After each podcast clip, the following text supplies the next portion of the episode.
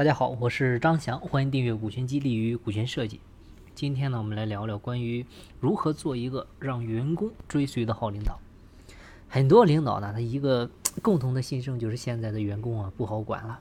确实啊，你看七零后还把领导当领导，八零后呢就开始不把领导当领导了，九零后呢认为他是领导，你得听他的。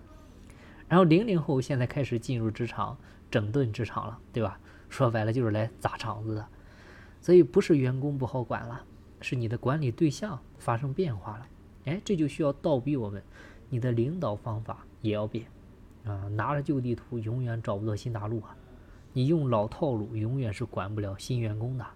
所以计划赶不上变化，变化呢赶不上进化啊！你要想继续做好领导或者再往上晋升，我们就要快速进化才行。所以，最好的领导呢，其实很简单，啊，就是一个词儿：以身作则，对吧？最好的管理就是身体力行啊！员工从来不听你说什么，他们只关注你做了什么。你自己都做不好，你凭什么要求我们，对吧？做领导，他不是你高高在上发布号令，啊，大家就会自动自发、积极的去执行，对吧？为什么我们装备精良的这个这个国民党打不过小米加步枪的我们党，对吧？你国民他喊的将领喊的是兄弟们给我冲，对吧？我党这边喊的是啥？喊的是兄弟们跟我冲，对吧？一字之差，天差地别。所以最好的领导呢是榜样啊，榜样的力量它在什么情况下都是巨大的。同样的道理，作为领导，你应该是大家心目中的偶像啊，让他们的目标呢是在最短的时间内成为你啊，这个才是他们努力的动力。他们一看自己的领导业务也不好。对吧？收入也不高，晋升也不快，那谁还愿意跟你混呀？对吧？所以才有了那句话：员工都是因为公司而加入，但呢，都是因为自己的直接上级而离开的。兵熊熊一个，啊，将熊熊一窝，一将无能，累死三军。你想要让下面的人听你的，很简单，自己先牛起来。以身作则的同时呢，我们也要记住。大树底下不是好乘凉，而是不长草。当你是个员工的时候，能力很强是好事；但是当你成为一名领导者的时候，如果遇到什么事儿，还是先自己去解决。跟着你的员工，他是永远成长不起来的，而且他们也不会跟着你。英雄只能崇拜，但是没人追随。想要人追随，就必须帮助他们成长。员工为什么跟着你？一个是多赚赚点钱嘛。再一个不就是成长吗？你两个怎么得有一个？当然了，这俩呢往往是相辅相成的关系。所以我们要记住，作为领导者，你要做有能之后的无能，无能背后的有能，啥意思？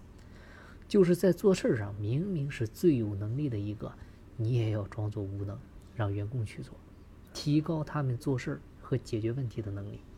同时，你要在做人上有能，研究如何顺应人性。提升自己的管理能力和领导技能，通过领导更多的人来实现自己的目标。啊，刘邦问韩信能带多少兵？韩信说多多益善。啊，问自己能带多少兵？韩信说大王只能带十万。刘邦大为恼火，但接下来韩信的话让刘邦非常满意。啊，我韩信带兵是多多益善，大王是带将多多益善。所以作为领导者，你看，首先是带人。然后是待人做事。我们都知道啊，财散人聚，财聚人散啊。作为一名领导者，一定要大气，跟员工在一起，一定是你买单，千万不能让员工请客送礼。不仅不能让员工请客送礼，你要请客更得送礼。请客可以理解为团建，哎，让大家畅所欲言，愿意跟你说真心话，而不是老是上下级两层皮。所以你可以给自己定个规矩，就是每个月固定的从你自己收入的百分之十，哎拿出来啊给大家请客。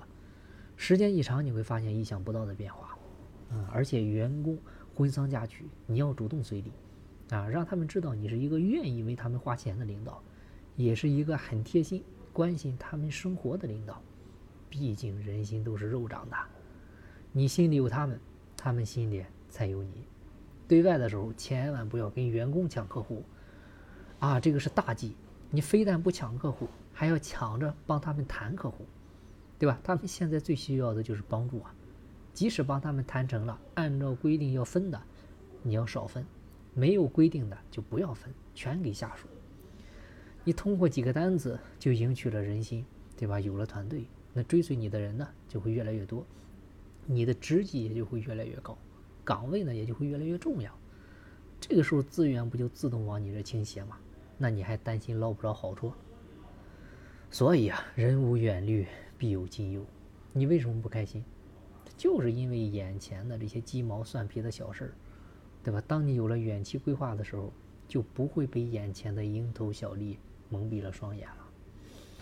我们一直说多变的人心，不变的人性，对吧？人性都是自私的。当你给他带来利益的时候，他就会追随你；当你影响到他利益的时候，他就会与你为敌。啊，吕布为什么杀董卓？还不是因为上级的董卓跟他抢貂蝉？曹操为什么杀吕布？还不是因为谁给他好处，他就跟谁，被称之为三姓家奴，对吧？你记住啊，对团队你要顺应人性，对自己要反人性。他们喜欢的你不喜欢，他们想要的主动给他们。高手通常都是拥有反人性的能力啊！不要和重要的人计较不重要的事儿，不要跟不重要的人计较重要的事儿。面对困难的时候呢，以身作则。主动带着他们一起共度难关，遇到问题的时候帮助成长，主动把他们推到前面。面对利益的时候舍得分钱，让他们跟着你有未来、有钱赚。这样的领导，想没有人追随都难。